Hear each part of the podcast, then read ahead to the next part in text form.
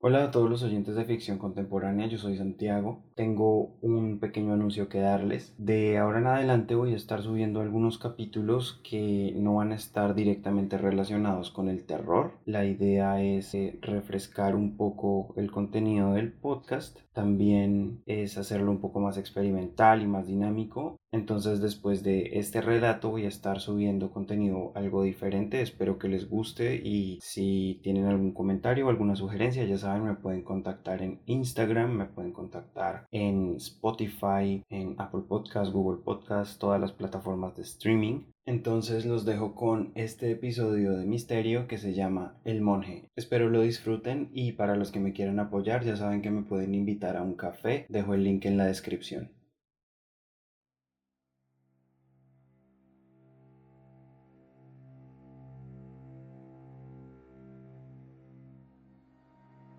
En alguna vereda del macizo cundiboyacense donde las estrellas y las luciérnagas se confunden con el horizonte montañoso, donde los pequeños ríos serpentean impunemente entre los terrenos de papa, maíz y ganado, un campesino gastaba su dinero en un diminuto bar a la orilla de la carretera intermunicipal. Era una noche apacible y corriente, donde solo los luceros alumbraban los senderos del monte y el silencio era interrumpido únicamente por el ruido distante de algún motor o el ladrido de algún perro sin raza resguardando su hogar. Como ya era costumbre, la mesa se fue llenando lentamente de botellas de cerveza y aguardiente, mientras la rocola reproducía esa música vieja y tropical que ya solo se oye en el campo. Cuando las botellas y su billetera se vaciaron, el hombre salió de la chichería con la vista nublada por el alcohol. Ya casi eran las 3 de la mañana y el rocío empapaba los tejados de las pocas casas que se asomaban entre los árboles.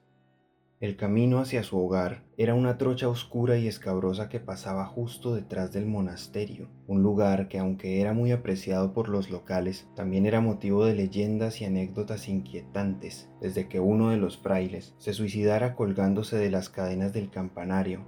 Algunos murmuran que el pobre sujeto había hecho un pacto con el diablo. Ya estando cerca del lugar, el campesino escuchó un extraño sonido como el aleteo de un ave grande o el ruido que producen las telas al ser sacudidas.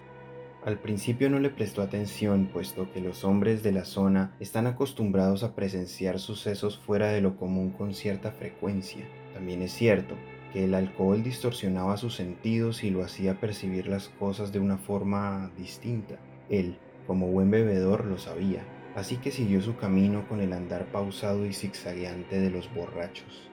Cada paso que daba era seguido por el sonido, y cuando volteaba para cerciorarse que nadie lo estuviera siguiendo, no lograba ver más que la vegetación y la espesura de la noche.